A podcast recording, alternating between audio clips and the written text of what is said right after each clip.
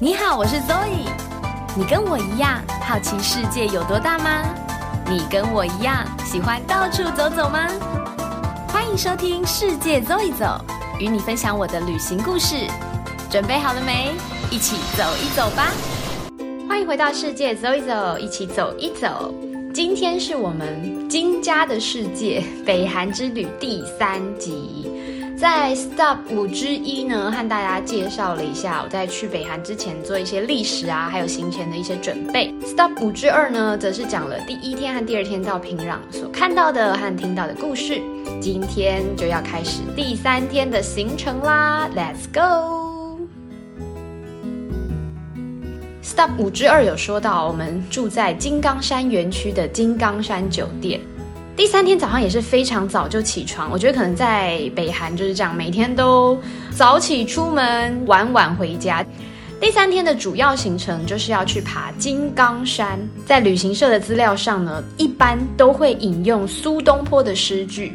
愿生高丽国，一见金刚山。”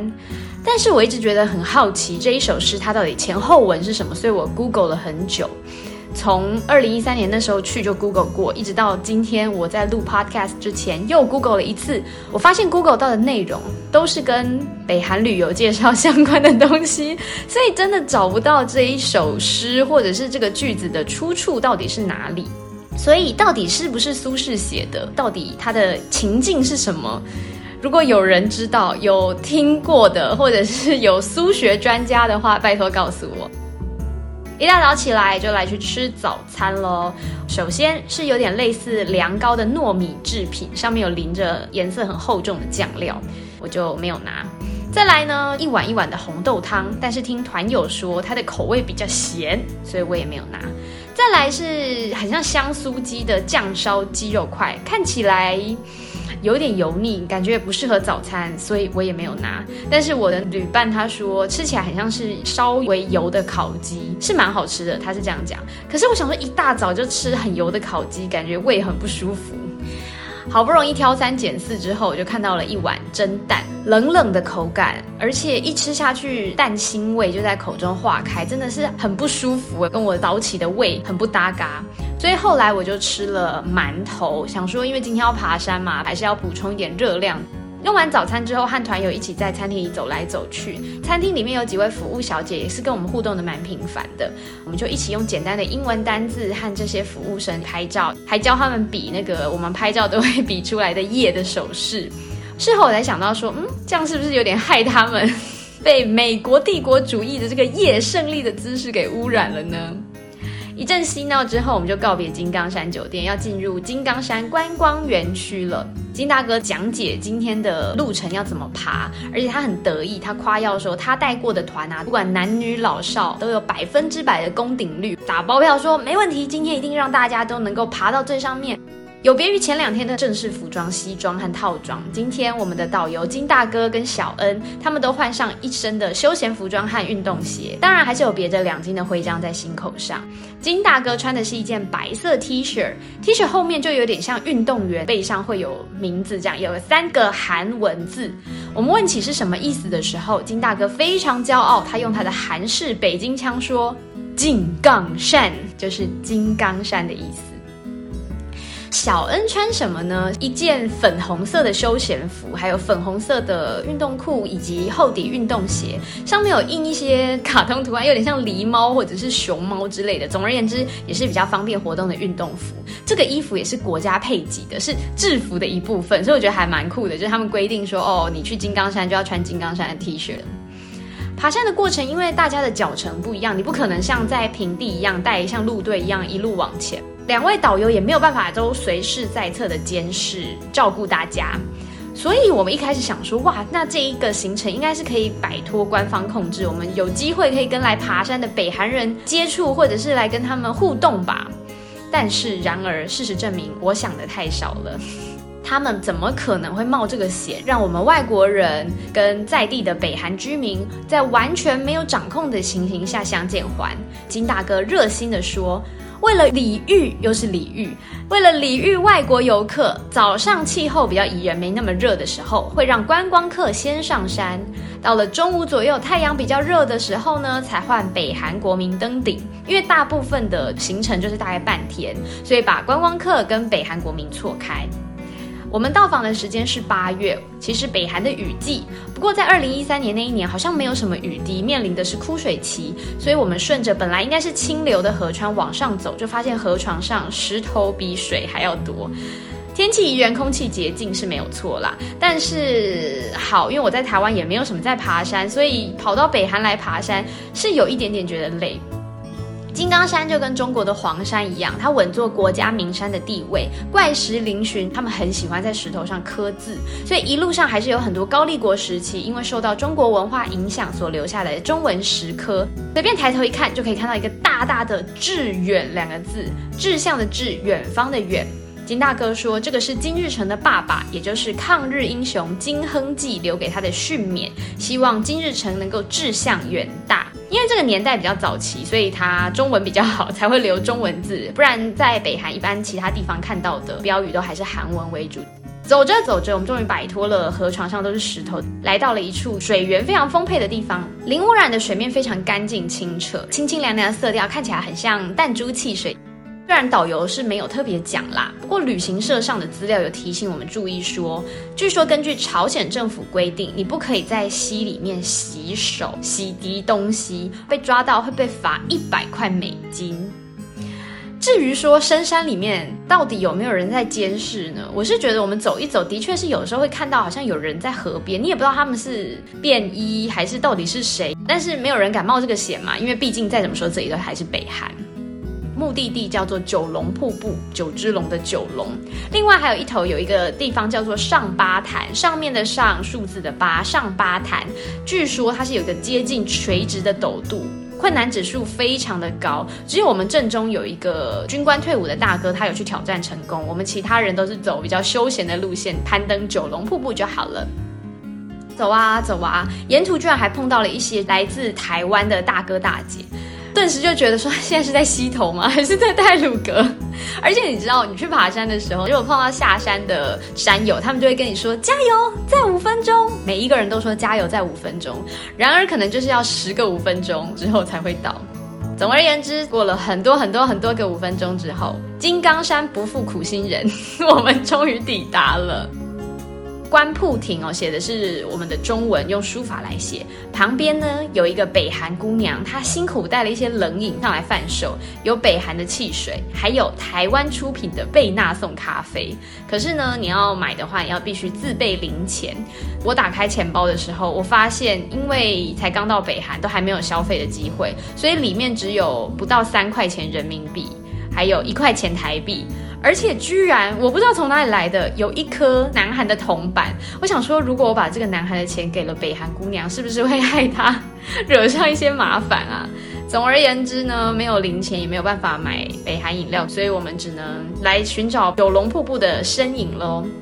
绕了一圈这个观瀑亭，真的不知道九龙瀑布在哪里。找啊找啊，就发现，嗯，好啦，有一条涓涓细流。理论上九龙瀑布应该是雷霆万钧的气氛。这个时候，我们的女导游小恩她露出了有一点尴尬的笑容。她说：“哦，因为最近真的很少下雨啦，所以瀑布就进入了枯水期。”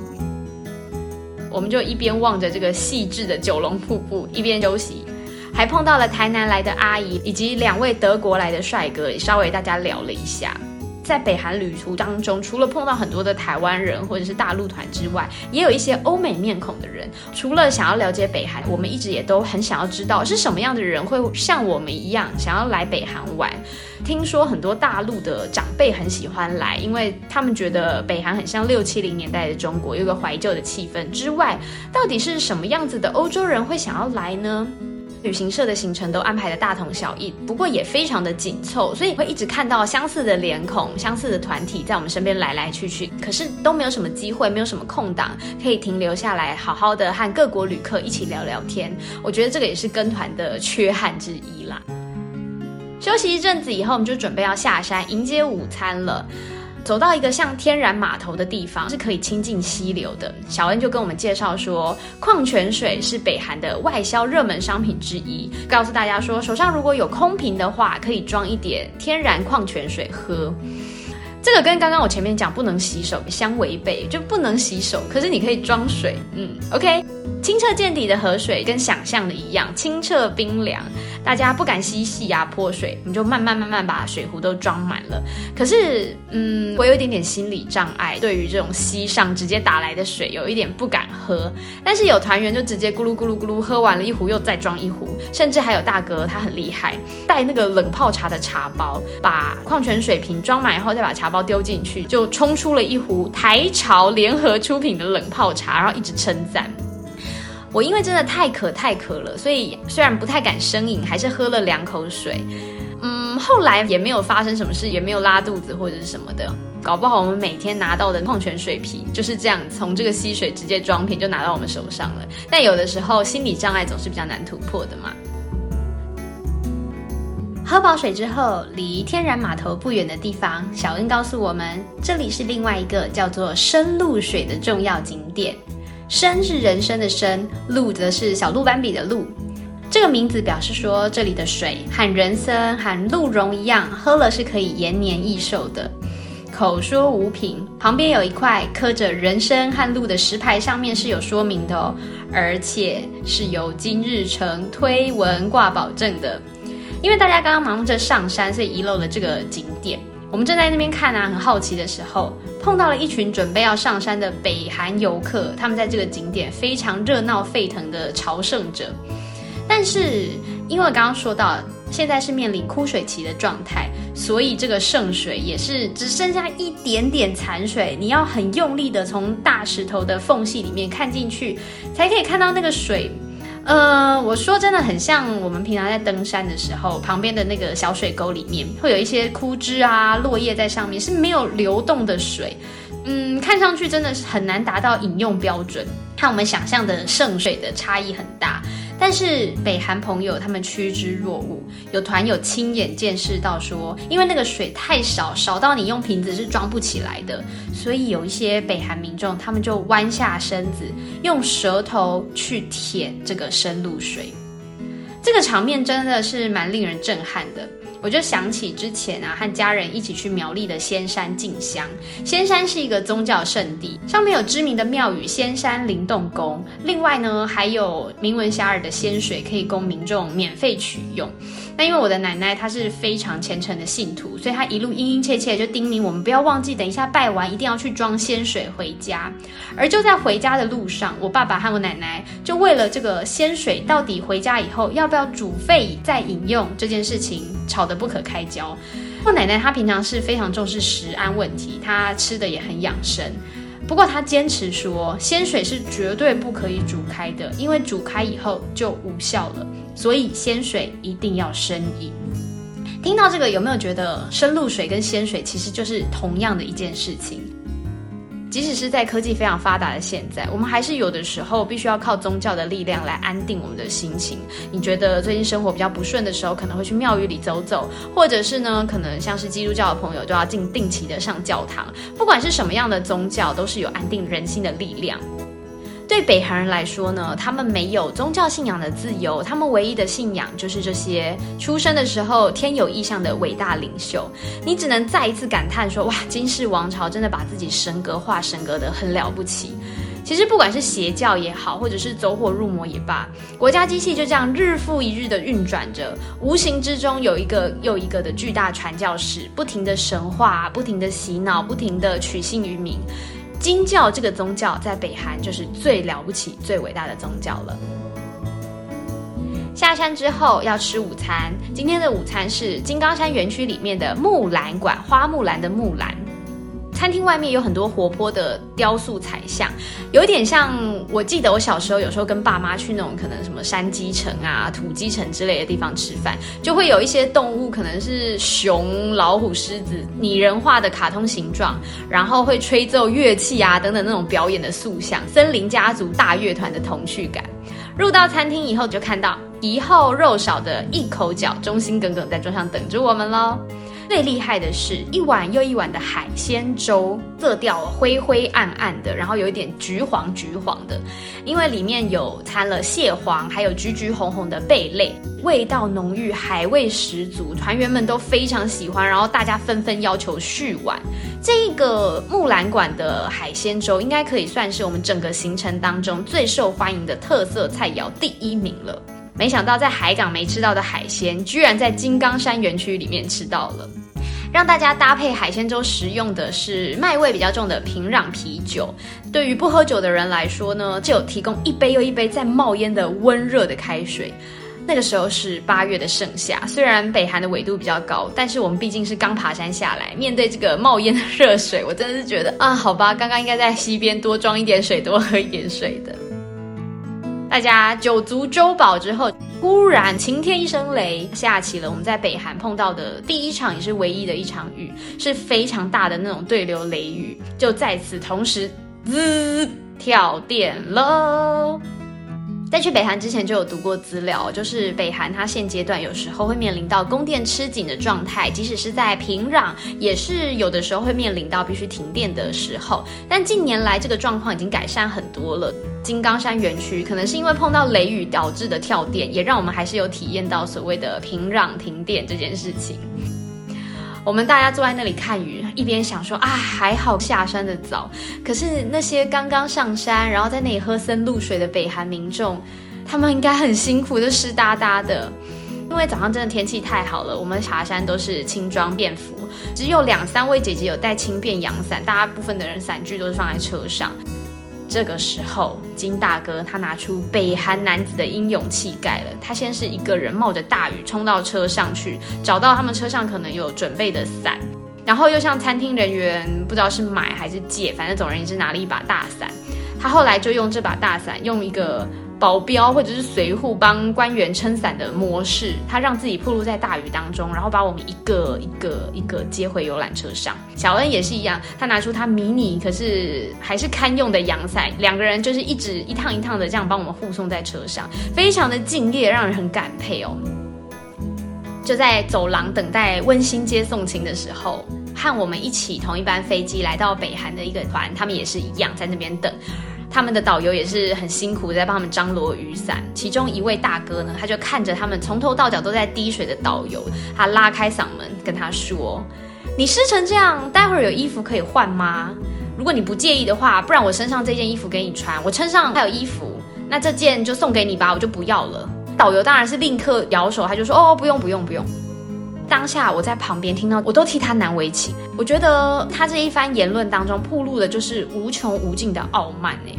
因为他刚刚是说我身上这件给你穿，不是说我身上有备用的衣服。那今天这么热，你穿着这个衣服，刚刚上山爬山又在下山，都还是会有一些汗水，会有一些味道吧？然后你就这样子，即使是你是善心的，可是这种无意当中所暴露出来的自我感觉良好的富人的傲慢，是让我听了以后有点胆战心惊哦。所以我觉得越是进步，越是富裕，我们越应该要培养更多更多尊重的精神。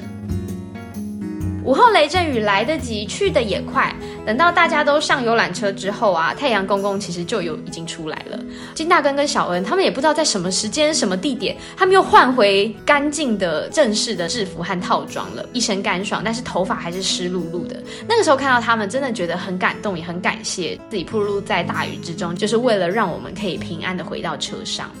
而且啊，金大哥他不管是推或者是搀扶，满山就是前前后后的跑，他真的让我们所有人都抵达了九龙瀑布。虽然九龙瀑布不如我们想象的雷霆万钧、气势万千，但是呢，他这样希望我们都能够上山、都能够看到美景的精神是非常令人感佩的。因为像隔壁团是没有这样子，国家并没有要求这些导游要做到这么多，但是我们的金大哥他非常非常的尽心尽力，一直在我们身边鼓励，感觉很像我们去健身房的时候那个健身教练一般的，非常非常令人感佩的心意。今天晚上要拉车回到平壤了，所以又来到昨天令人惊艳的沙滩。今天是礼拜一，理论上大家都要上班，可是沙滩上还是有人哦。这些人是有什么丰功伟业，所以可以来沙滩玩水，还是说他们就是上班，就是来沙滩上躺着坐着呢？从日正当中到夕阳西下，夜幕低垂，车子就是一直一直不断努力的颠颠簸簸，勉力前进。在这个长长的旅程当中，常常冒出一些不知从哪里来，也不知道往哪里去的人们，也有一些小朋友是背着书包，而且书包上面可能有米老鼠，或者是有迪士尼公主等等的图案。令人合理推测呢，其实除了在平壤之外，在不同的城市，在不同的乡间，其实还有很多我们想象不到的全球化正在进行着。除了小朋友之外，更更多的是很多零零星星背着很重行囊的行者，他们甚至到已经快要天黑了，他们还是负重慢慢慢慢的走着，道阻且长，真的不知道他们要去哪里耶。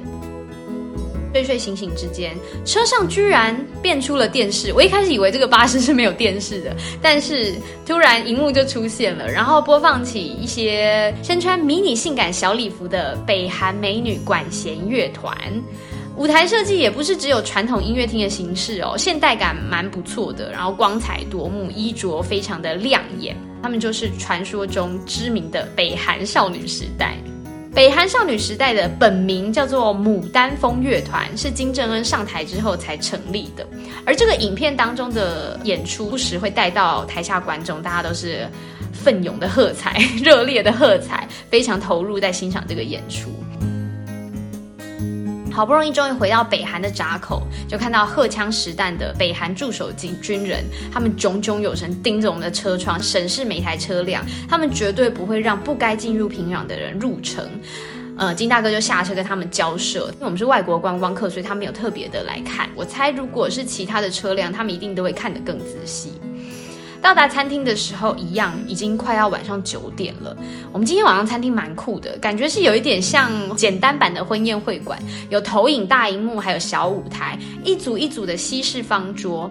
因为这么晚了，所以只剩下我们一组客人。一上桌，我发现一个很特别的小亮点，提供的餐巾纸居然是国泰航空的餐巾纸。然后我想说，这里到底是发生什么事啊？难道是相关企业投资的吗？可是因为吃饭的时候没有碰到导游，没有办法问。回国以后，我 Google 了一下，也完全没有查到任何的蛛丝马迹。为什么我们吃饭的地方居然有国泰航空的餐巾纸？上菜时间啦！今天晚上吃的有鲜嫩的炒蛋、麻婆豆腐、油亮油亮但是有点干瘪的香肠，还有水煮玉米。这个玉米是比较像糯米玉米的感觉，是软软绵绵的那一种。还有一份看起来很像炸花枝的炸物，不过吃起来味道甜甜的，应该不是荤食，口感不像地瓜那么松软，也不像天妇罗那么嫩 Q，吃不太出来是什么东西，但是味道还可以。还有一口饺以及迷你版的阳春石锅拌饭，虽然配料跟我们在台湾吃到的南韩石锅拌饭不能比，不过基本上是同一个款式。不知道是不是渐渐适应了北韩的菜肴，还是今天爬山以后又累又饿，大家真的狼吞虎咽，秋风扫落叶。而在餐厅的角落，我们也看到了这次带领我们游山玩水的朝鲜国际旅行社的海报，可见这个地方一定是我们所谓的团客餐厅。虽然没有太多的商业活动，不过国家机器的广告是不遗余力的，随时随地都在推行当中。晚餐宵夜化之后呢，伴着首都平壤灯火通明的国民住宅街景，再一次的回到了羊角岛酒店。今天回到羊角岛的时间稍微早一点，所以趁着附设书店打烊之前逛了一下。最重要的是，我们在这里终于可以掏出人民币买纪念品了。有卖高丽航空班机上空姐所发送的中英韩三种语言的书刊，还有金日成、金正日的伟大著作，以及北韩史官的韩战历史书籍，也是我后来很后悔没有买回来的。另外还有阿里郎的介绍 DVD，我一开始本来很想要买。但是后来仔细一看之后，发现它只是精华剪接片花而已，并不是完整版的国粹演出，所以我后来就没有买了。另外还有一些朝鲜风味的吊饰、传统的娃娃等等，我买了一些徽章和明信片。在羊角岛酒店的明信片是以北韩的风景名胜为主，它的邮票是很简单的北韩国旗邮票，也受到非常多团友的欢迎。不管大家有没有要买明信片寄回台湾，大部分的人都有买一两张邮票做纪念。一张明信片加邮资寄回台湾只要十块钱人民币，我觉得这个非常重要。它承载的不只是跨洋的纪念，更是我们造访北韩永恒的回忆。另外，我们还买了一个北韩的地图，二十元人民币，还有北韩国旗的徽章，五元人民币。找不到跟他们身上戴的一样的两金的徽章，只好买国旗徽章。今天晚上一样非常的累，所以回到房间以后也没有什么其他的娱乐活动了。大家真的是倒头就睡。我怀疑这也是阻止大家玩那个逃出羊角岛 RPG 的方式之一，就是整天行程都排超满，然后很晚才回去，让你很累，也没有空在饭店里面走来走去探索，甚至是走到街道上去看晚上的平壤。第二次迎接羊角岛饭店的大同江早晨，金大哥依旧朝气十足。他宣告，今天要去的第一个景点就是我们大家非常期待、充满历史痕迹、知名的板门店。维基百科上面是这样记载的，念给大家听啊。板门店是位于南韩和北韩之间北纬三十八度停战线上的一个村落。南北韩的代表于一九五三年七月二十七日在此签订了朝鲜停战协议而知名。板门店这个名字呢，则是来自于停战签约地点附近一个卖香烟的杂货店，所以叫板门店。板门店和德国的柏林围墙曾经都被视为是冷战时期的象征。不过，柏林围墙已经倒塌非常非常久了，板门店却还是戒备森严，现在也成为世界上几乎大家公认最后一个冷战的产物。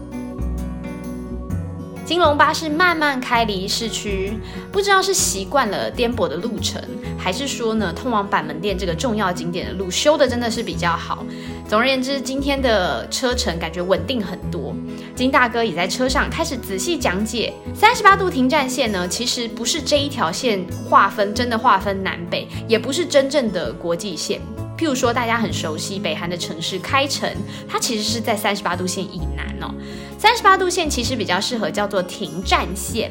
在这条线前后宽大概四公里区都是非军事区。其实说是非军事区，你我都知道这边戒备森严，大家荷枪实弹。金大哥说，这里是我们民族分裂的象征，要不是美国的干预，朝鲜早就统一了。在金大哥这个一贯温和而有力的抗美意识说明之下，我们很快就到达了板门店。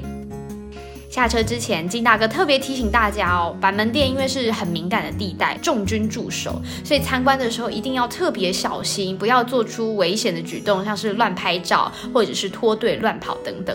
在这样严肃谨慎的叮咛之下，大家被赶进了商店。在这个绷紧情绪又紧张又兴奋的心情下逛街，真的是有一点违和。商店里面应有尽有的是北韩的观光纪念品，连昨天那一件金刚山金刚山的 T 恤都有。除了我们之外呢，碰到另外一团金发碧眼的芬兰观光团，一时之间整个店里面充满的人潮，好不热闹。逛了一圈商店之后，旁边是一个类似博物馆说明厅的房间，有地图什么的，也有一位北韩军人。金大哥说：“为了要确保大家在板门店参观行程的安全，听起来就更紧张了。会全程由北韩军人来陪伴大家，而这个北韩军人等于是我们整趟旅程当中可以正大光明拍摄的军人。”北韩军人呢，用铿锵有力的北韩话来介绍整个充满军事的非军事区，同时他大骂美国人。虽然我们听不懂内容啦，不过语气听起来真的是有差哦，看得出来他的那个愤恨是更强烈的。至于他讲什么内容呢？由金大哥会直接口译成中文，不过隔壁的芬兰团就非常的麻烦。先由朝鲜旅行社的随队导游翻成英文，再由芬兰的领队翻成芬兰话跟他们的团友讲，所以当然我们的进度就快很多。在洗脑之后，我们就慢慢要走入板门店园区了。这个时候又发生了一件怪事，不知道为什么我们的金龙巴士不能开进去，所以我们要搭乘昨天那一团加一团的日本制的巴士。这个日本制的巴士，它外面是有漆着 Korea International Travel Company，但是内装是日式风格。他们是三排的宽大座椅，然后是有厕所的，还有小小的电视荧幕。车子比我们的金龙巴士还要旧一点，不过因为它的椅子比较大，所以我觉得如果坐在上面，应该睡起来会比较舒服一点。简而言之，就是一个有浓浓旧日本风味的游览车。慢慢慢慢开入左右布满铁丝网，都有固定着由钢筋水泥混合制成的巨大石柱。因为这里是唯一的出入口，所以在紧急的时候就可以让这个石柱滚下来，阻挡南方的军队进攻。一小段车程之后，就抵达了韩战停战谈判会场。刚刚那一位铿锵有力的军人开始一一说明介绍，台北团跟嘉义团的两个团客就被聚集在一起，而中文口译的任务交给嘉义团的导游金大哥在我们旁边，会小声的不时补充一些其他的知识，如果有问题的话也可以询问他。嘉义团的导游，我们就称他为小金好了，因为他稍微比较年轻一点点，身形也比金大哥稍微圆润一些，个性呢则是感觉稍微更外放、更活泼一点。不过他的中文口音比起金大哥更重，所以一定要非常仔细的听，甚至有时候你要推敲一下内容才知道。最重要的是他的翻译或者他解说的风格跟金大哥完全不一样，不但侵略性比较强，手势也很多，他感觉更恨美国。也是因为人在北韩的关系，所以格外多疑。好像很多看起来理所当然的事情，是经过层层铺陈而来的。所以我当下有想说，嗯，这个非军事区的行程安排啊，是不是因为有关单位觉得这个小金导游他的戏剧张力比较强，跟铿锵军人的风格比较接近，更能完整翻译出意思，所以才让他来担任我们两团合一的翻译。不过我说真的啦，小金导游他攻击性很强的风格，真的蛮像那种我们会常常拿来嘲笑、拿来嘲讽的北韩典型人物，所以听听听听他的演出，还蛮容易出戏的。相较之下，温文儒雅许多的金大哥，他走的是诚恳风，对我们来说是比较受用的，因为你会比较想去听说他到底想讲什么，或者想听说他的思维、他的观点到底是什么。所以我觉得金大哥的洗脑效果反而会比较好哦。我们在停战的谈判会场看了一下硬体设备，其实没有什么特别，如果不讲，你不知道它是一个很重要的历史据点。一般的西式桌椅、墨绿色的绒布桌椅以及纯白色的椅套，大家就轮番或站或坐，拍了一两张照片。我们同一批参观，除了台湾人之外，还有刚刚的芬兰团，因为他们要先韩文翻成英文，再翻成芬兰话，所以我们的进度大幅领先，就可以趁翻译的空档，偷偷观察他们。他们的团客一样是比较年长的旅客为主要的客群，但是比起我们的团，年龄层稍微低一点，可能是有一些是西家带眷的组合啦，像有年轻的小伙子一直拿着 iPhone 拍来拍去，或者是有一个淡定少女穿着雪纺长裙这样飘来飘去，神情就是有一点我是谁，我在哪，为什么我在这的感觉，和我们整团总是兴奋紧张有一点点不太一样。另外呢，这个芬兰团是有看到一个很干练的北韩籍女性英文导游在那里张罗事情，没有看到另外一个导游哎，但是他们有随行的摄影大哥。一开始我以为说是不是可能是受邀来的参访团，后来我才想到说哦，好像有在网络上看到文章说很多的团都会有随队摄影，因为旅程结束的时候可以强迫推销旅程的 DVD。不过为什么我们这一团没有，我也不知道。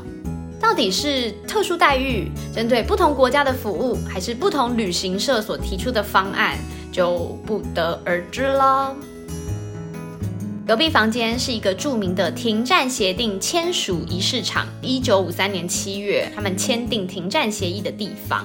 桌子上呢是用亚克力盒框着两个立着的小国旗。分别是颜色鲜明、很完整、很新的北韩国旗，还有应该是停战协议的朝语韩文的书面版本。另外一边则是浅蓝色的联合国代表旗。除了立旗之外，还有一面颜色斑驳的联合国旗。小金导游看着这个联合国代表旗，他就嘲讽的说：“美国人呐，打输了就拿这个联合国的旗帜来签停战协议，哼！”如果是他们赢哈，一定我跟你讲，拿这个美国星条旗来大肆张扬，还嘲笑美国人说他们签完连旗子都没拿，有点落荒而逃的味道。像这样斩钉截铁的史观，其实也让我们当下有一些机会可以反思。现在全世界长期几乎都是以美国为世界中心的思维，这样子的逻辑底下，很多理所当然的尝试，其实往往有存在的不同的面向，和有可能是有不同的观点。小金导游继续说啊，当年美国人提议说，好啦，我们这个停战协议，我们就搭个帐篷签一签就好啦。可是我们伟大的金日成将军断然拒绝这件事情。他说：“这个历史的时刻，怎么可以让你这个万恶的美丽签完字以后就拆掉，忘得干干净净呢？”于是，在金日成将军一声令下，朝鲜士兵在四五天之内就变出了这个占地不小的房舍，一直到我们去的时候，已经六十周年了，都还安在。现在就变成一个简单的展场，展出当年他们所谓的祖国解放战争，也就是韩战时期的文件，也有许多的黑白照片，大部分跟美军有关的照片都是被北韩军人拿着枪抵着啊，或者是双手举高的投降照片。另外也有一些当年的军备品或者是军服等等。一家子过去了，同样也是在七八月的盛夏时期，当年紧张肃穆的气氛变成现在观光客来来往往热闹的记忆。墙上的黑白照片都变成我们相机里的彩色档案了。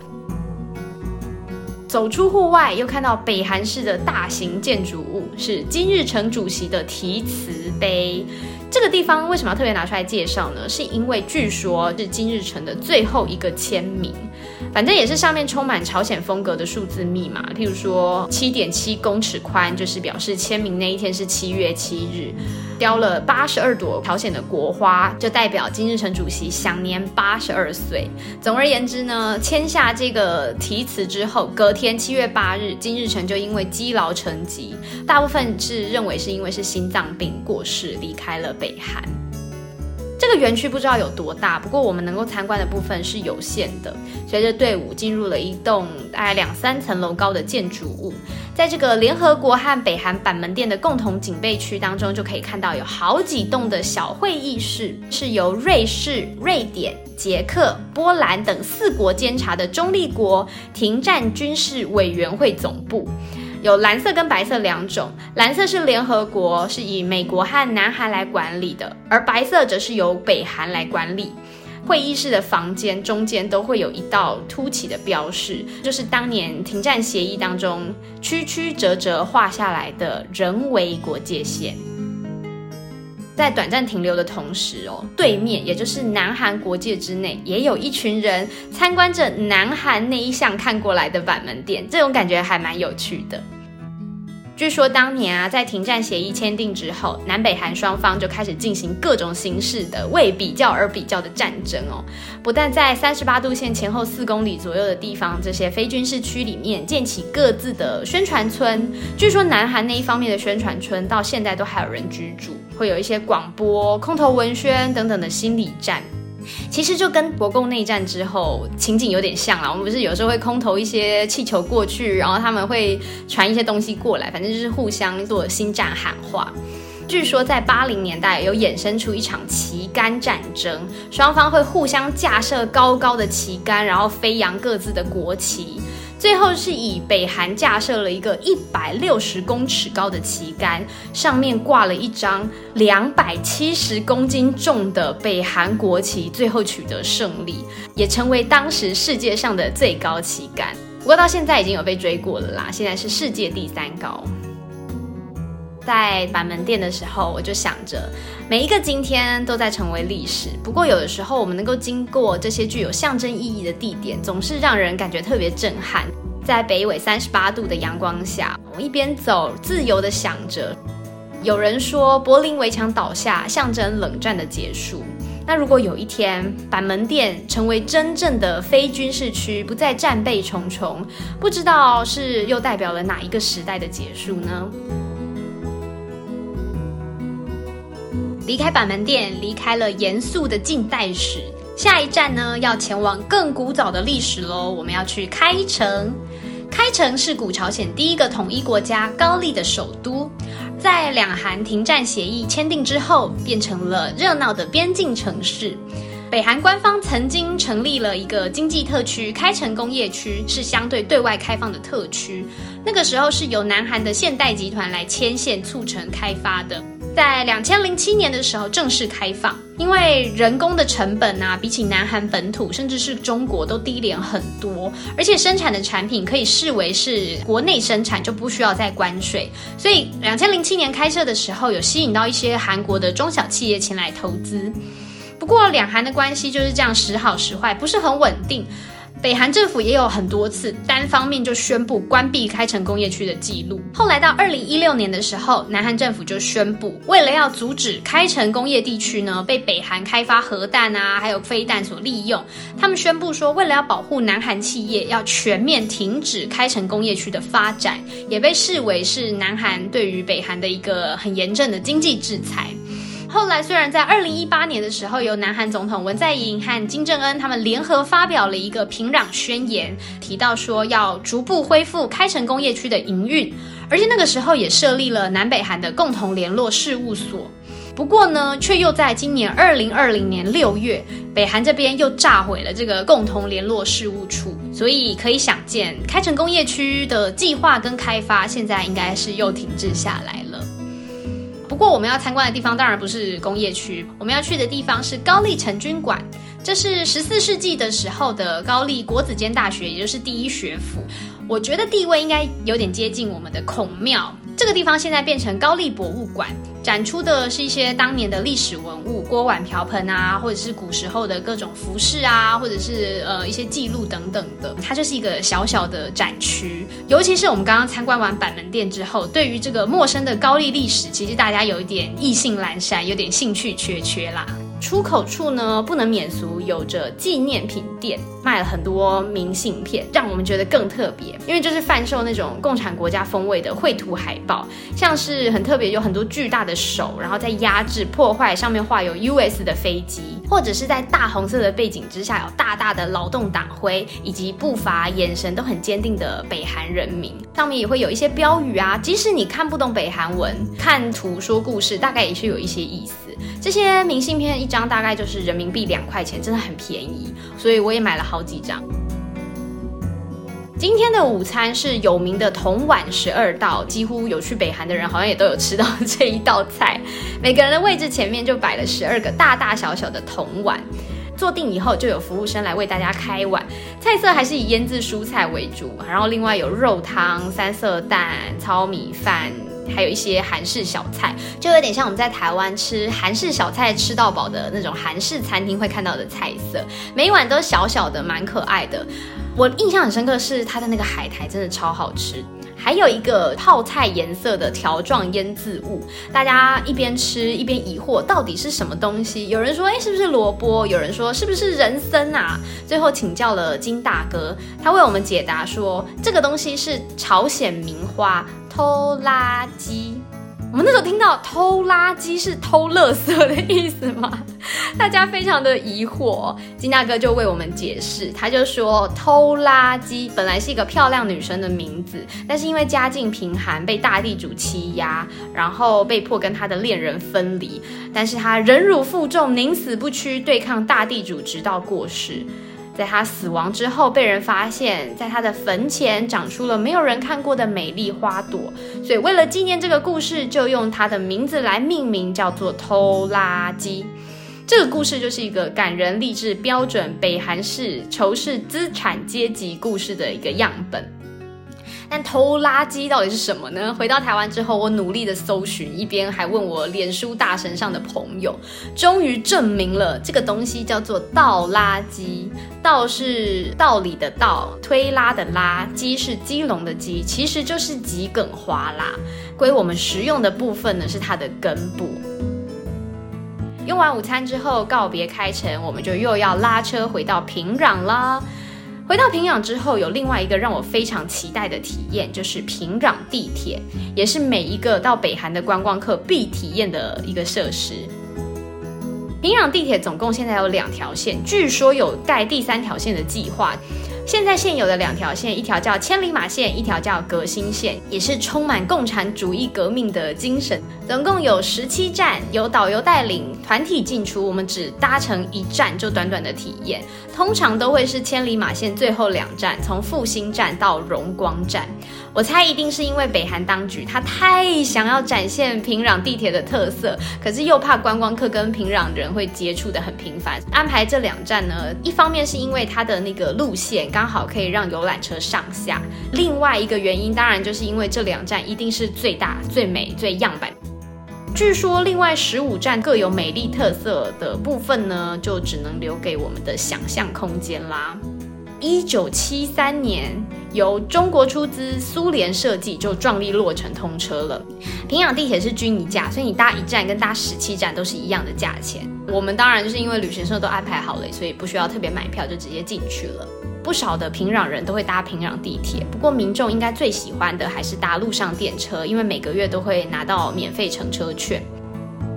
进入车站之后，马上就看到票闸口，因为我们是团体票，就直接进去了。接下来就是非常有特色、深不见底、宛如通往地心冒险的隧道电扶梯了。我想这个要维修起来一定非常非常的辛苦，因为这个电扶梯虽然速度很快，可是一路深入到地底也是要花个大概三四分钟吧。资料上写说，平壤地铁是世界上最深的地铁，可能最深的地方有到两百公尺这么深。金大哥说，是因为平壤有太多的高楼，为了避开地基才这样设计的。平壤高楼是真的蛮多的啦，不过香港啦、东京啊，国际知名的几个大城市高楼也很多啊，但是地铁却没有这么深，不是吗？而且在盖平壤地铁的时候，这些万丈高楼可能也都还没有盖起来呀。我那时候查到的资料是说，是因为担心战争时发生空袭，所以地铁站要兼做防空洞之用，才要挖这么深。另外也有团友是说，因为平壤地底下的泥土跟水的关系，所以要绕过这个河底通行。总而言之呢，反正这个地铁就是这样子建成了平壤地下的建筑指标。因为位居地下，所以年均温大概就是在二十度左右，冬暖夏凉。下到底下以后，空气里面有一种淡淡的霉味，有点像是很久没有使用地下室的那个味道。穿过昏暗的走廊之后，终于看到了非常有苏联时期风格的月台。美丽的马赛克壁画，还有大气的灯饰、大理石扶手等等。下午四点多左右的时间，月台上本地人还不少哎。在月台上有好几个女性站务员会拿着圈圈叉叉的牌子来指挥人群。后来才知道，其实他们也是有军人身份，所以是不能拍照的。我好像有不小心拍到了一两张。月台上为了要启迪明智、洗脑民众，还有设有朝鲜日报的小报亭。墙壁上则是没有广告灯箱，都是政治宣传的壁画，而最显眼的位置当然是留给金日成跟金正日啦。据说平壤地铁通车的时候是使用中国制的车厢，而从两千年开始，现在都是使用德制的车厢了。有团友说跟柏林地铁的风格有点像，也是面对面的座位安排，车厢和车厢之间有锁上的小门和窗户隔开，当然一定有悬挂金日成跟金正日的照片。抓紧相机就是拍来拍去，拍了再说。因为我们只有一站，时间很紧迫啊。之前有看到有人去是搭乘观光客专用车厢，可是我记得我们那时候去的时候，车厢里面是有北韩人的，他们就习以为常，淡定的用冷眼旁观我们这些观光客狂拍照片的样子。一站非常快，荣光站马上就到了。兴奋之余，我甚至不记得有没有广播叫站名。总而言之，一瞬间我们就站在月台上了。荣光站的月台跟复兴站风格不太一样，上面有非常巨大的水晶灯。小恩很努力的要跟我们解释这个水晶灯的造型，他一直说是梨花造型。我研究了半天，我觉得他应该是要说礼花啦，就是烟火的火花的感觉，因为叫荣光战嘛，所以应该是要营造出呃战争胜利之后的万千荣光的感觉吧。荣光站的人潮比复兴站还要多，我们真的是很难控制的一个团体，大家东看看西看看，溃不成团的一个概念。辛苦的两位导游啊，还有在站务员的帮忙之下，终于把我们又赶赶赶赶到搭乘那个非常非常长的电扶梯隧道，回到地球表面。可能因为是北韩的下班时间，所以巴士还没有抵达。我们获得一个很难得的机会，可以清脚 合法的站在平壤市区上。在荣光站附近不远就是平壤车站，如果搭乘火车往返中国的话，会从平壤车站进出。所以这个荣光站应该是位在市中心，难怪人会很多。四点多的平壤街头，路上有穿制服的少女、白发的婆婆，还有很常见穿着类似短袖中山装的衣服，搭配深色长裤的北韩男人，还有一些打扮比较流行、有撑伞遮阳的女性。要不是每个人胸前真的都有徽章，有些人乍看之下真的看不出来是我们想象当中保守落后的北韩人。除此之外，马路上还是有零星的私家轿车经过，但是我们那时候去，最大部分都还是平壤人大大方方的走在马路上，所以车子要过，当然还是有很强烈的喇叭的声音，可能真的是要平壤人才能够找到在马路上的生存之道了。金龙巴士来了，我们下一站是平壤少年宫。领队笑着说：“这个就是国家补习班，是国家免费开设的才艺班，有中乐、西乐、歌唱、舞蹈、跆拳道、书法等等等等的。这不是人人都有机会进入的，除了你要有才华之外，家庭背景也是非常重要的。小恩有说他在小时候也有在少年宫当中学习才艺，更加证明了我的猜测，他的成分一定非常良好。”我们进入到少年宫之后，有一个接待的小女孩出来接待我们。他们好像共产党的小学生，在制服外面好像都要系一个红色领巾，不知道是不是叫少年先锋队还是什么东西。而言之，好像中国大陆也有这样。而且平壤的小学生他们是穿高跟鞋配制服，还蛮酷的。我们一行人很像督学一样去参观才艺教室，有古筝啊、跆拳道演出啊、钢琴等等。最后就在礼堂看小朋友的演出，这个演出大家可能或多或少都有在电视或是网络上看到过，就是非常整齐划一、非常专业，可是很不自然的那个表演，像是有共产国家最爱的手风琴演奏，还有歌唱、舞蹈啊，或者是跆拳道舞剧等等，表演时间没有非常长啦，可是都很僵化，真的是看到会起鸡皮疙瘩的那一种演出。结束之后，你可以在接待处买一些花来送给小朋友们。据说看完表演，小朋友就可以下课了，解脱了，不用再表演给这些外国大人看。我们要前往下一个景点是主体思想塔。在第二集的时候讲到，主体思想塔是永不熄灭的北韩夜景指标，它高有一百五十公尺，上面还有一个二十公尺的火焰造型灯，所以它的全高是一百七十公尺。晚上无论如何都会亮起来，代表永不熄灭的火炬。塔的正面则有三个人的塑像，是工人、农民还有知识分子。他们会分别举着由锤子、镰刀还有毛笔所组成的朝鲜劳动党党徽，然后是一个要前进的姿态。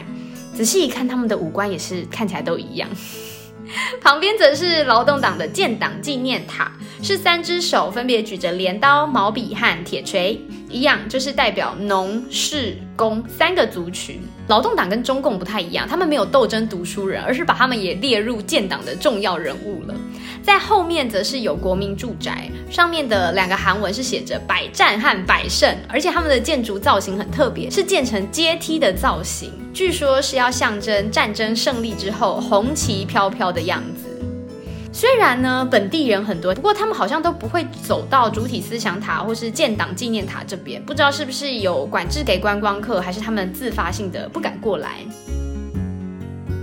晚餐时间到喽！今天晚上吃的也是很热闹，是烤鸭大餐。可是不是北京烤鸭的那种烤鸭，是烧烤的烤鸭。有点像在台湾吃烧肉那样，有非常解腻的微酸酱汁，还有搭配着吃的大黄瓜以及洋葱。桌上也都会配有饭跟水饺汤。鸭肉腌制之后，味道蛮好的。在所有北韩的旅程当中，我觉得最好吃的一餐。不过它的排烟做的很差，所以吃完以后，整个人从头到脚，可能连袜子都是烟熏味非常的浓厚。今天晚上要入住双塔型的高丽饭店。这个高丽饭店建于一九八五年，和羊角岛国际饭店一样，都是北韩最高级的酒店设施。大厅非常的豪华气派，还有感应式的手扶梯，你走过去它才会动的那一种哦。资本主义味也比比较简洁的羊角岛饭店更为浓厚。纪念品商店呢，则是像迷你超市一样明亮，货很多，还有冰柜等等的。我居然在那里看到了台湾出品的公盐米令，我不知道为什么会在这里卖这个东西。谁在入住饭店的时候会需要味淋啊？总而言之，它就是在那里。房间则是比较宽敞，风格也是八零年代的那种花俏深色风格。窗边还有一个可以喝茶的落地雅座。很特别的是，他们的厕所是日本商务饭店很常见的那种组合屋式的卫浴，墙壁一体成型，然后里面就是米黄色的浴缸，还有马桶，还有洗手槽。很好奇，说为什么他们的厕所风格和房间这么的不一样呢？在高丽饭店把该写的明信片都写完了。最后一天，也就是第五天的早上，因为柜台他弄错房间号码，我觉得北韩的饭店常常都会出这种小小的纰漏，不知道是软体的问题还是人员管理的问题。总而言之，它导致我们的 morning call 提早了一小时，大家就提早早早很多在拉比集合。我们也意外在小恩导游的陪伴或者是监视之下，到高丽饭店的外面走走。他还只跟我们讲他的家在哪里，就在高丽饭店的旁边而已。高丽饭店离平壤车站很近，等于是市中心，所以能够住在那附近，应该真的是富二代。最后一天的行程，因为有飞机的关系，我们参观了第一天只是车游的金日成广场，还有世界上最大的凯旋门，建于一九八二年。是用一万零五百多块花岗岩打造而成的，比巴黎的凯旋门还要高十公尺。最后呢，也就是在那个广场附近和两位北韩导游要告别了，在那边也帮我们开了一个像签名会一样，大家拿着笔记本让他们签名，因为我们没有办法留下任何的联络方式，就只能留下他们的笔记，然后合照来怀念我们这一段北韩旅程了。最后呢，要来和大家分享我这五天四夜和北韩导游聊天，然后听到了很多他们一些心声，还有他们的一些想法。我在从金刚山要下山的时候，刚好跟小恩同行。他先是跑来很俏皮的问我说：“哎，你是不是哪年哪年生的啊？”我就吓一跳，我说：“哎，你怎么知道？”他笑着说：“因为看到我的签证资料，发现我跟他同年，所以就想着说一定要来和我好好的聊聊天。因为这样很细微的交集，我们一下就聊开了。他先是问我说：“因为我是跟我男朋友一起去，他说：‘哎，你男朋友他还没有在工作吗？’”因为北韩规定哦，男性的外国游客在申请签证的时候都要附上工作证明，可是女生不用哦。那时候我男朋友正在处于工作的交接空档，是一个比较困难解释的情况。台湾的旅行社就建议他暂时先说自己无业，所以我就跟小恩说他还没有工作。小恩就笃定的说，台湾的失业率应该很高吧？我想他可能是听到之前的游客有这样讲过，我就跟他解释说，其实，在台湾啊，工作并不会真的很难找，可是你要找到理想的或者是喜欢的，真的不太容易。听到这里，小恩他就有点骄傲的表示说，他们的工作都是由国家分配的，你学什么东西就做什么。他说他自己本来是念餐饮学校，可是毕业以后觉得不太想做厨师，所以又申请上了观光大学的中文系，最后终于顺利转职成导游。我就跟他说，没有台湾人很多都没有办法学以致用，你的职业跟你念的系所可能相差十万八千里。小恩对于这件事情，他有一点点讶异哦。不过其实啊，导游跟厨师相差也很大啊。他为什么想要当导游呢？来不及问出这一题。不过从另外一个闲谈当中，我推敲出答案。小恩说，他的爸爸妈妈还有哥哥都是劳动党的党员，她的男朋友也是劳动党的党员。其实加入劳动党不分男女，都是北韩人的重要人生目标。北韩的女性，她们择偶条件不是高富帅，而是有三个条件：要当过兵，要大学毕业，以及是劳动党员。基本上在北韩当兵是国民义务，可是要大学毕业跟要是劳动党的党员，一定要非常成分优良的家世背景才能达成。小恩说，他才刚当上导游没有很久，他之后才会申请入党。其实导游的工作真的蛮辛苦的，你既要照顾团员，然后更要背负团员如果出事你要负责，真的是蛮艰巨的一个工作。不过其实也不是人人想当就可以当的，因为对于北韩来说，导游是一个非常重要对外宣传还有美化国家的窗口，对国家的贡献很大，社会地位也相对的高。譬如说金大哥他就是党员。我记得我之前看过的资料是，北韩有十一年的义务教育，高中毕业之后申请上大学，能不能录取的关键并不是成绩，而是成分。所以小恩他能够转念观光大学，又进入很热门的中文系，因为北韩观光客最重要的来源就是中国嘛，所以中文系应该是很前面的系所，前途真的是一片光明，入党指日可待。我觉得除了他的成分、他的优秀能力之外，他长得很漂亮，应该也是有具有一定的影响力。讲到职业，小安就说她的男朋友有一些海外的工作经验，曾曾经到过沈阳或者深圳等地方出差。她男朋友未来想要从事一些和经济相关的工作来报效国家，不过他看起来不是很赞成，因为其实以当下的时空背景来说，北韩资本主义的市场真的是太小了，所以经济相关的工作可能是要进入政府吗？进制定一些经济政策之类的吗？我不太清楚，但是这个工作一定风险。险非常高，因为如果让国家赔钱，后果一定不堪设想。像之前我们就有听说，北韩的财政部长不就因为货币改革政策失败就被枪毙了。我转个话题问小恩说：“哎，那你男朋友去中国出差，有觉得和北韩国内有什么不一样吗？想要探知一下他们对国外的一些想法。”小恩就说，她男朋友说，中国城市车多人多，觉得很拥挤，而且社会环境、生活环境感觉不是很好。呃，金大哥在导览的时候有说过，他说他们的国家还在发展当中，不像台湾这么繁荣，可是他们很努力。平壤人或者是这些导游，这些有跟外国人有过接触的人们，不是像我们想象的，好像都是蒙蔽自己的双眼，然后高喊我们最幸福这样。其实这些人他们是很清楚自己和外界不太一样的。政府会告诉他们，我们会比较落后，我们会还来不及赶得上世界其他国家，都是因为美国还有日本害的，尤其是美国。所以如果一开始完全没有做任何的心理建设，或者之前没有接触过北韩的一些状态的话，完全只是单纯的来北韩一游，可能我们会觉得北韩只是一个比较贫穷的共产国家，不会想到说是统治阶级有一些霸道残酷的状态。因为北韩政府非常的用心在款待观光客，外人的确是可以看到北韩的单纯还有可爱的地方。所以究竟是平壤包装的太好，还是我们平常看到的这些媒体都丑化的太过？我觉得以上皆是。开了新话题，为了鼓励增产报国，小恩有说生孩子之后就可以申请比较大的房子，而且生超过四个孩子的妈妈会得到表扬。有孩子之后，职业妇女还可以迟到早退一小时。如果你是生下双胞胎的话，国家会打金戒指给你哦。我笑着问他，我就说：“那你想要当模范母亲吗？”他就说：“哎呦，那真的太累了，生两个小孩就好了。”谈笑之间，你也可以看得出来，北韩女性的思维正在转变，不只是单纯的男主外女主内，或者是不会再以相夫教子为人生最大的目标，至少在平壤是这样。我就顺口问他说：“哎，那你结了婚，你要住在男方的家里吗？”这一题我觉得他误解了我的意思了。他先是说没有，然后他就有点害羞，他就说我们结婚以前不能那个哪个，然后他就手这样一直摆，他就说不能那个，不能那个，然后哦。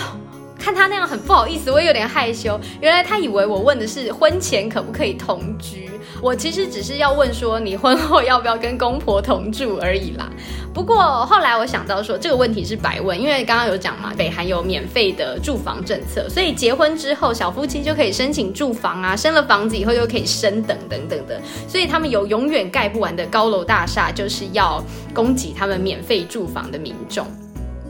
小恩后来他定了定神，他开了新话题，他就问我说：“哎，台湾有几家旅行社啊？”这题我还真的不知道。我认真想了一下，我就说，大的应该有几十家，小的可能好几百家哦。他哦了一下，他说北韩是有三家。接着问说：“那台湾有很多观光客会去吗？有什么特别的景点吗？”我就说有啊，我们之前有世界第一高楼，一百零一层哦。小恩有点冷静的反应，他说：“世界第一高楼是在我们朝鲜吧？”呃，这个部分呢，我只知道当年世界上最高的废弃建筑物，也就是金字塔造型的柳金饭店是在平壤啦。不过我记得我的了解，因为以北韩官方的神奇之眼。他们是看不到这座建筑物的，地图上是不会标出来的。可是因为我来不及问他说世界第一高楼到底在哪里，话题又被带开了。他也是蛮会的。不过这个柳金饭店和大家补充一下，我记得在二零一八还是一九年，有在埃及财团的赞助底下，现在是已经落成，听说已经可以进去了，而且。已经安上了非常七彩炫目的 LED 灯，是可以发光发热的。所以我猜这个北韩官方应该有把柳金饭店列在他们的地图上面了吧？毕竟现在已经不是最高烂尾楼，现在是厉害、漂亮、崭新的柳金饭店了。小温她就是一个认真又可爱的女孩子。国产的智慧型手机里面，他有给我看，有粉红色的寝具，还有可爱的泰迪熊在床上。谈到男朋友的时候，觉得有点害羞；讲到未来的时候，眼中也会散发出梦想的光芒。除了北韩人特有的谨慎和成熟之外，其他都跟我们几乎是一模一样的。看着他，我那时候格外有体会，因为他的人生目标非常的清晰，就是好好的当导游，要申请加入劳动党，再嫁给他符合平壤女孩三大征婚要点的男朋友，然后至少生两个孩子来报效党跟国家。但是我们呢，可能有的时候因为有各式各样的选择，所以我们反而有时候人生哦会陷入一些不知道该怎么走。我自己那时候是戏称是青年危机啦，不知道自己想做什么，不知道自己能做什么，不知道未来该往哪个方向走。这个是因为我们拥有绝对的自由，拥有无限的可能，所以我们有很多很多的想法。他的人生目标是这么样的明确，那是某种程度上面是因为他别无选择。我们另外一个导游金大哥，则是一个认真负责，我觉得他是生活的实践者。他明明知道台湾来的团客亲美又亲日的文化背景，他明明知道我们读的史观和他认知的是截然不同，可是他用他一个小小螺丝钉的坚持，微小的个人努力，他就是希望让所有来访的客人都能够认识到北韩的美丽。他尽力的在澄清他所有知道的事实。所以，我相信，如果问他说世界上最幸福的国家，他一定会毫不犹豫，而且是发自内心的告诉你，北韩我们最幸福。就像刚刚前面有说的，啊，他知道说他们的国家没有像我们这么先进进步，所以谈到没有柏油路或者是缺乏汽油的时候，他就会在指责美国经济制裁之余呢，他会说，其实北韩有很多物资缺乏，是因为我们没有这个需要。譬如说，我们不需要加油站，是因为我们的车子很少。在他的认知当中呢，朝鲜、北韩就是一个还在进步当中的国家。不过呢，金大哥说，我们非常努力，我们希望很快就能够更进步，发展的更好。不只是相愿的井底之蛙，他们完完全全的信任他们政府，希望一步一脚印，在政府的带领之下，慢慢的进步。不过接触到的北韩人真的太少了啦，而且导游基本上他们一定会讲这样子的话，所以无法证实这样的思维到底有多少。一趟北韩行，我看到很多我想要看的景点，除了解开一些迷雾之外，感觉又创造出了更多的谜团。我的旅游经验很有限，不过绝对北韩是我去过最奇异的地方。平壤的街道和世界上大部分的首都都不太一样，可是它遗世独立的特色，其实我是非常非常欣赏的。不能说我喜欢这个国家，只能说我对它非常非常感兴趣。今年二零二零年，距离我造访北韩已经七年了，可是旅程当中的点点滴滴真的历历在目，常常都会想啊，金大哥还在带团吗？小恩结婚了吗？他加入劳动党了吗？在这个疫情之下，他们过得好不好呢？听说北韩和以前已经截然不同了，常常想着什么时候可以再回平壤看看呢？我觉得就好像是回到了在那个没有脸书、没有 email、没有手机的年代，一个朋友你可能离开了之后，这辈子就真的不会再相见了。北韩就是一个这么奇特的地方，当然我是很希望可以赶快改革开放，可以赶快成为一个自由的地方，因为北韩人民是真的生活的辛苦非常多，尤其是平壤以外的北韩国民。好的，这个就是我的北韩三部曲，是我一个印象非常深刻的旅程。如果对我的内容有兴趣的话，也可以欢迎到 First Story 或是 Apple Podcast 上留言给我。也很想要跟去过北韩的人一起大聊任何跟北韩相关的旅游情报哦。那今天的节目就进行到这里了，谢谢你的收听。世界走一走，我们下次见哦，拜拜。